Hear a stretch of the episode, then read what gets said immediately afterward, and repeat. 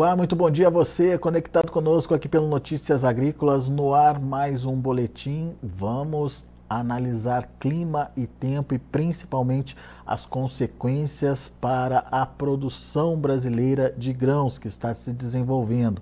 Áreas como a faixa central do Brasil, centro-oeste principalmente, tem tido muito problema com falta de chuva, chuvas irregulares, e isso tem é, tornado aí a vida de produtores é, muito difícil. A gente tem também excesso de chuva no sul do Brasil e da mesma forma os produtores estão preocupados porque não conseguem avançar com o plantio ou a área que já está plantada começa a ficar saturada. Enfim, Vamos entender o que vem pela frente, principalmente uh, o que está acontecendo. E quem nos ajuda uh, nesse entendimento é Felipe Reis, lá da Earthdale Daily Agro. Felipe, seja bem-vindo, muito obrigado por estar aqui com a gente mais uma vez, ajudando a gente a entender. E você estava me contando que, é, Felipe, que a questão da umidade do solo é a situação que preocupa bastante aí, é, principalmente por conta da comparação com os outros anos, estão passando por um dos piores momentos dos últimos 30 anos, é isso mesmo? Bom, primeiramente, bom dia, Alexander e todos os telespectadores. É, é isso mesmo, Alexander. Quando a gente olha para o centro-oeste, para o nordeste, na verdade, a gente encontra um cenário bem distinto no Brasil. Um excesso de umidade no Rio Grande do Sul, Santa Catarina e boa parte do Paraná, com, esse, com exceção dessas, desses três estados, uma umidade do solo caindo de uma maneira é, é, é, severa no sul do Mato Grosso do Sul, algumas regiões ainda de São Paulo, nas demais a umidade do solo já está baixa, deve continuar caindo para os próximos dias, pelo menos até o fim da primeira quinzena uh, de novembro. É, porque tem uma onda de calor atingindo aí essas regiões, né, Felipe? É, exato. A, a, umidade do solo ela não é impactada apenas pelo volume de chuvas, né, pela precipitação, mas também pela temperatura. Quando a gente olha uma onda, uma nova onda de calor se aproximando, já é, em curso em diversas regiões, temperatura alta, ela aumenta a evapotranspiração. E isso associado a um volume de chuvas baixo, isso resulta numa queda ainda mais intensa da umidade do solo. Deve ser o caso aí de Minas Gerais, Goiás, Mato Grosso, Mato Grosso do Sul e São Paulo é, para o curto prazo. O modelo americano mostra temperaturas acima dos 35 graus Celsius, a temperatura máxima, para os próximos 10 dias em Minas Gerais, com possibilidade de 7, 8 dias com temperaturas é, em torno de 38 graus Celsius, ou seja, bastante elevado para quem já realizou o plantio, isso é, é, um, é um, momento que, que ele deve tomar muita atenção, porque não tem muito o que fazer com o clima. O produtor pode fazer tudo correto ali da porteira para dentro, mas quando se fala de volume de chuvas, de temperatura, que pode aumentar o estresse térmico, hídrico, aí o produtor fica meio que à mercê das condições climáticas mesmo. É, e da mesma forma o excesso de chuva também prejudica, né? Sim, ainda não apenas falando aí do, do, do ciclo da safra de verão, né, que estamos no início, soja, milho para o Rio Grande do Sul, mas também para o término do ciclo do trigo, né, ciclo de inverno, safra de inverno. A gente olha diversas regiões do Rio Grande do Sul, onde nós tivemos uma uh, produtividade impactada, tanto ali para é, é o trigo na, na, região central do Rio Grande do Sul, quanto principalmente no norte do estado. Né? Então, a o excesso de umidade facilita a disseminação de doenças e também impacta na qualidade do grão. Né? Então são dois pontos para o trigo aí. Muito bom. Meu caro, você tem uns gráficos, uns mapas aí que ajudam a gente a entender como é que está essa dinâmica de distribuição de umidade, principalmente, e as consequências disso para a planta, né? Tenho, tenho sim. Uh, só me avisa, por favor, na hora que conseguir colocar na tela. Estamos vendo já um mapa do Mato Grosso aqui. Tá ótimo. Tá. Então aqui eu selecionei já o Mato Grosso, esse aqui é o GeoSys App, a plataforma que a gente trabalha para é, observar as condições das lavouras, tanto nível municipal quanto estadual, de país e até mesmo do mundo inteiro. E primeira, a primeira imagem é a precipitação acumulada. Eu selecionei os últimos 30 anos, tá? as últimas 30 safras, e essa última linha preta aqui é a temporada atual. considerando o início em setembro. Tá? Setembro ou outubro, tanto faz, nós temos uma precipitação acumulada a menor dos últimos 30 anos. E quando a gente olha é, esse tracejado preto, ela é a previsão até o dia 23 de novembro. A gente observa que, mesmo com uma volta das chuvas, ainda vai ser muito tímida essas chuvas na segunda quinzena de novembro. Então, a gente deve ter uma volta das chuvas apenas na segunda quinzena. Esse é o modelo europeu, esse MWF. O modelo americano, ele está um pouquinho menos, é, um pouquinho mais pessimista, né? Eu diria menos, menos otimista, mas nesse caso é mais pessimista. Então a gente deve ter uma volta das chuvas, mas ainda é, assim vai ser necessário muito mais chuvas para recuperar. E essa baixa precipitação, ela vem acompanhada com temperaturas bem acima da média. A gente olha, quando a gente considera o início em setembro, uma similaridade com o ano de 2000, anos 2020, a temporada 2021, cuja produtividade ficou aí 10% abaixo da tendência, ou seja, uma quebra de 10% da safra. Tá? Hoje, se a gente considerar uma quebra de 2% em Mato Grosso, apenas 2%, nós já temos uma produção de soja abaixo de 160 milhões, em torno de 159. Isso considerando o problema apenas em Mato Grosso. Tá? A gente sabe que o cenário em Goiás, Mato Grosso do Sul, Minas Gerais, São Paulo, Mato Piba também é, está, as lavouras dessas regiões também estão sob riscos, uh, considerando as condições atuais. Então, se a gente considerar o início em outubro, a gente vai ter um cenário um pouquinho mais desfavorável, né? com é, 2023 mostrando temperaturas ainda mais altas é, é em consideração aos últimos 30 anos e uma, uma previsão de temperaturas ainda mais altas, tá? Então esse é o modelo europeu, se a gente considerar o modelo americano, aí que a gente vê que a onda de calor deve ter um impacto sobre as plantas realmente, tá? A umidade do solo, a gente olha que deve ter uma recuperação a partir aqui da, do início aí da, da segunda quinzena, mas vai ficar muito aquém de todos os outros anos, né? De todos os outros anos. Algo interessante de se notar é de que, mesmo com a baixa precipitação, baixa umidade do solo, quando a gente olha o NDVI, na verdade o NDVI ele é, é um indicador que mostra o vigor, a saúde da planta. E esse indicador ele tem uma alta correlação com a produtividade. Então, quanto mais alto esse NDVI, mais alto a produtividade. A gente, a gente deseja que, é, ter um NDVI alto tá? e muito longo durante o seu platô, tá? A gente observa que na temporada atual hum. temos um NDVI, por enquanto, nesse início de ciclo, melhor do que o ano passado. Mas ainda está muito cedo para fazer uma estimativa de produtividade baseada nesse indicador. Na prática, na prática, o clima ainda não interferiu na, na condição da planta. Isso, exatamente. Então, quando a gente olha se nós tivermos uma recuperação, vamos considerar que a previsão esteja errada, de curto prazo, curtíssimo e curto prazo, ou seja, para os próximos dias, para as próximas semanas, né? próximos 10, 14 dias. Se a gente tiver uma volta das chuvas em temperaturas um pouquinho mais amenas, é, a gente pode considerar que não teremos problemas. Né? Mas, como, como, a gente viu, para o curto prazo, a previsão é de seca, pelo menos para os né? próximos 10 dias, com volta de chuvas aí é, no final da segunda semana quando a gente pensa duas semanas de previsão, tá? Vai ser muito aquém do necessário. E temperaturas muito altas. Então a planta deve continuar sofrendo com um estresse hídrico e um estresse térmico. O que, que a gente pode observar? Que o NDVI está semelhante à temporada 14 e 15, que, uh, embora tenha tido um início melhor do que na temporada passada, após uh, poucas semanas, já entrando em dezembro, um NDVI abaixo da média, que é essa linha pontilhada. E a temporada 2014-15, nós tivemos também uma quebra ali de aproximadamente 3 a 5%, ou seja, uma quebra maior do que a que eu estava é, falando no início aqui da entrevista, de 2%. Uhum. E quando a gente faz a comparação dessa temporada com 2014-15, nós temos um volume muito menor de chuvas e uma temperatura bem acima.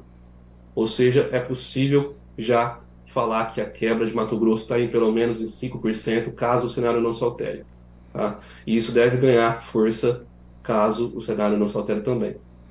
5% quebra atual, nesse momento. Bom, isso, isso. Sem isso. considerar esses próximos dias secos, então, Felipe. Sem considerar esses próximos dias secos. Exato, exato. Ou seja, 5% a quebra e aumentando. pois considerando é. a previsão. Que coisa maluca, hein? É, e, e, essa condição do, do Mato Grosso que você mostrou para gente, ela reflete a realidade de outras regiões ali do, do Centro-Oeste? Ah, com certeza. Se a gente olhar o norte aqui de Mato Grosso do Sul, né, a gente tem uma, uma, uma situação semelhante, tá? Aqui então a gente olha uma temperatura muito alta em relação aos últimos anos, tá? Considerando desde o início aí de outubro, deixar apenas esses, essa quantidade de anos, a gente já consegue ver menor volume de chuvas, temperaturas historicamente, é, patamares historicamente altos, tá? É, e nessa região, vamos dar uma observada no NDVI, já se observa um, um, um, colapso, na verdade, uma dinâmica ruim do NDVI. Já tá? começa a embicar ali, né? Já come, exato, já começa a apresentar algum certo, de, algum, um, um certo tipo de problema aqui. Tá? Ou seja, este, esta dinâmica a gente pode observar no curto prazo em Mato Grosso. Tá? E não é só Mato Grosso do Sul, no Mato Grosso do Sul ele vem deteriorando as condições do norte para o sul. Tá? Uhum. Mas em Goiás, nós temos uma situação talvez um pouquinho melhor do que no norte do Mato Grosso. Vamos selecionar o que o sul de, de Goiás, mas é, é, é, ainda com NDVI alto, assim como o Mato Grosso, uhum. tá? mas um volume de chuvas que a gente olha os últimos os últimos anos, faz essa comparação, né? O menor volume de chuvas aí de pelo menos os, os últimos 15 anos. E quando a gente olha para as temperaturas, bem próximo do maior. Né? É, Ou a... seja, a gente pode observar esse cenário é, para Mato Grosso, para Goiás, o que já está acontecendo no norte do Mato Grosso do Sul.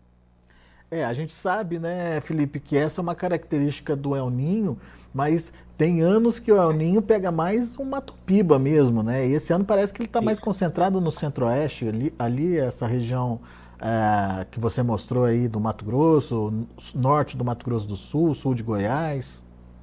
É, o Mato Piba ele tem um plantio um pouquinho mais tardio ali do que o centro-oeste, por isso que eu estou focando aqui no centro-oeste. Mas se você olhar no mapa o Mato Piba em si, né, Bahia, Tocantins, Maranhão, você vai ver que a, umidade do solo, que é o que está disposto aqui no mapa, está todo laranja e aqui na nossa legenda você vai ver que vai variar de 30 a 50% abaixo da média. Então, Matopiba também já está sofrendo com, com o El Ninho, tá? É. Mas como tem um plantio um pouquinho mais tarde, é, há um pouquinho mais de tempo para recuperação. Né? A gente pode esperar um pouquinho mais para começar a se preocupar com o Matopiba. Então, por enquanto, é mais atenção para o Matopiba, preocupação para o Centro-Oeste. Boa. E o Sul, hein? O Sul, uh, Alexander, vamos lá. Rio Grande do Sul, a gente observa uma alta correlação do El Ninho atual com outros dois uh, El Ninhos, né? Então, se a gente observar a precipitação acumulada, acumulada, vamos colocar aqui desde setembro e vamos tirar o nosso nosso NDVI para ter uma, uma série maior.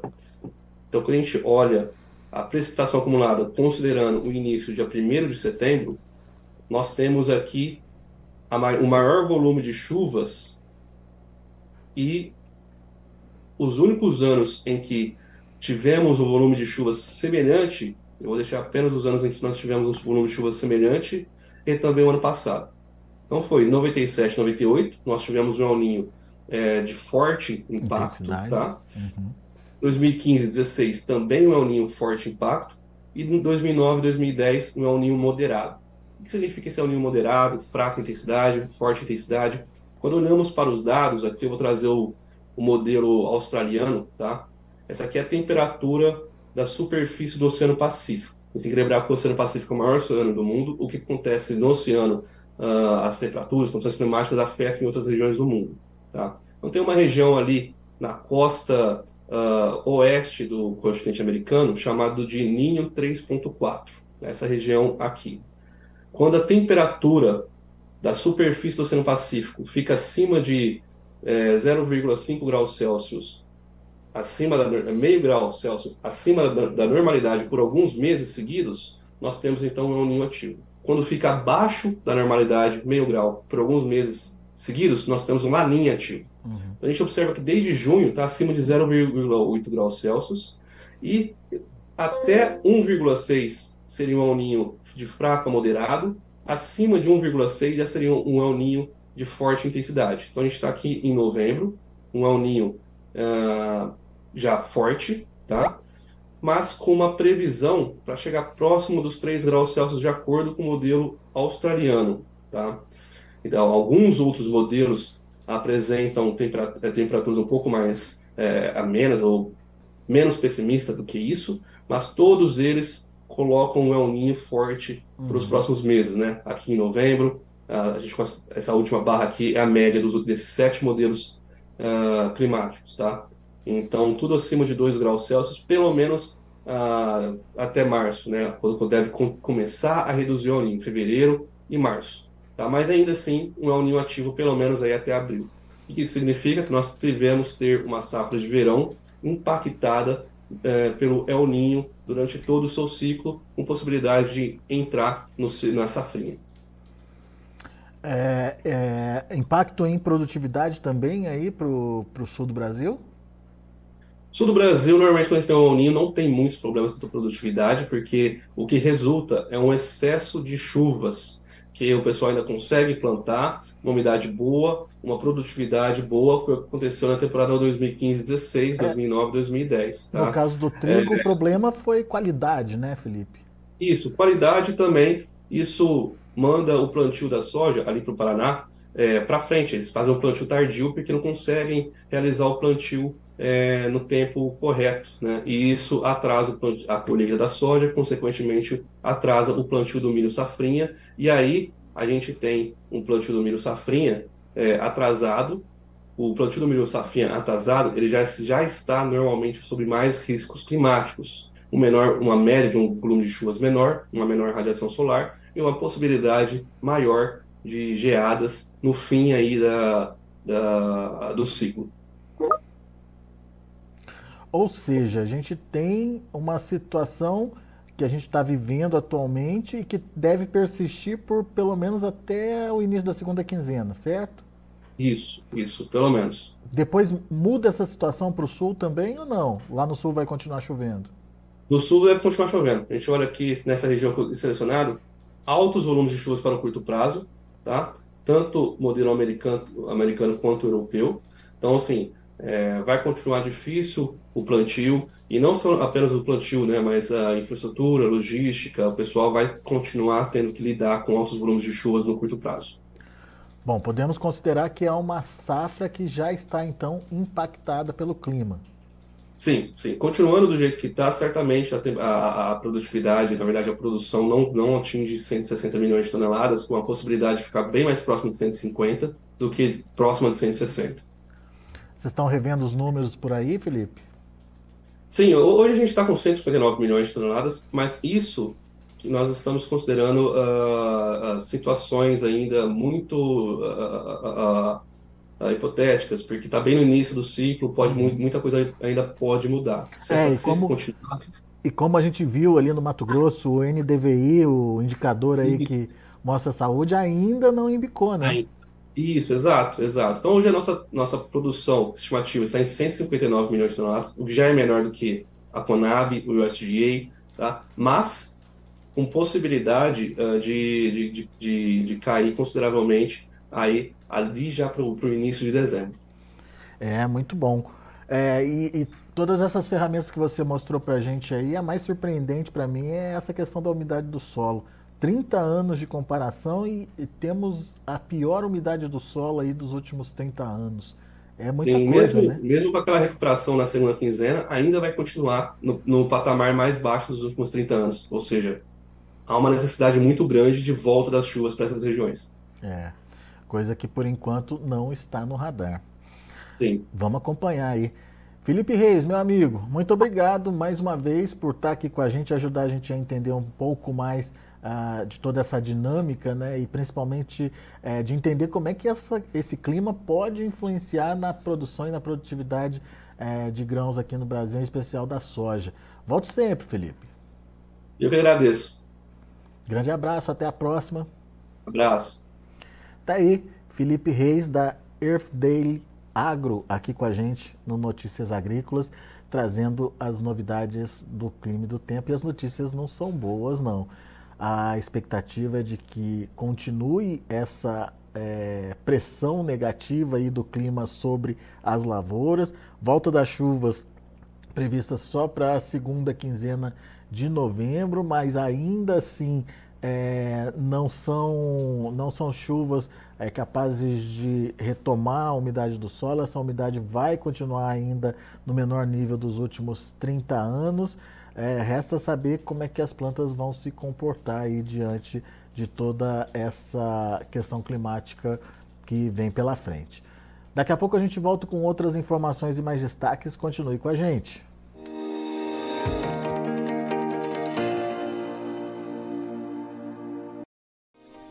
Se inscreva em nossas mídias sociais. No Facebook, Notícias Agrícolas. No Instagram, arroba Notícias Agrícolas. E em nosso Twitter, arroba Norteagri. E para não perder nenhum vídeo, não se esqueça de nos acompanhar no YouTube e na Twitch Notícias Agrícolas Oficial.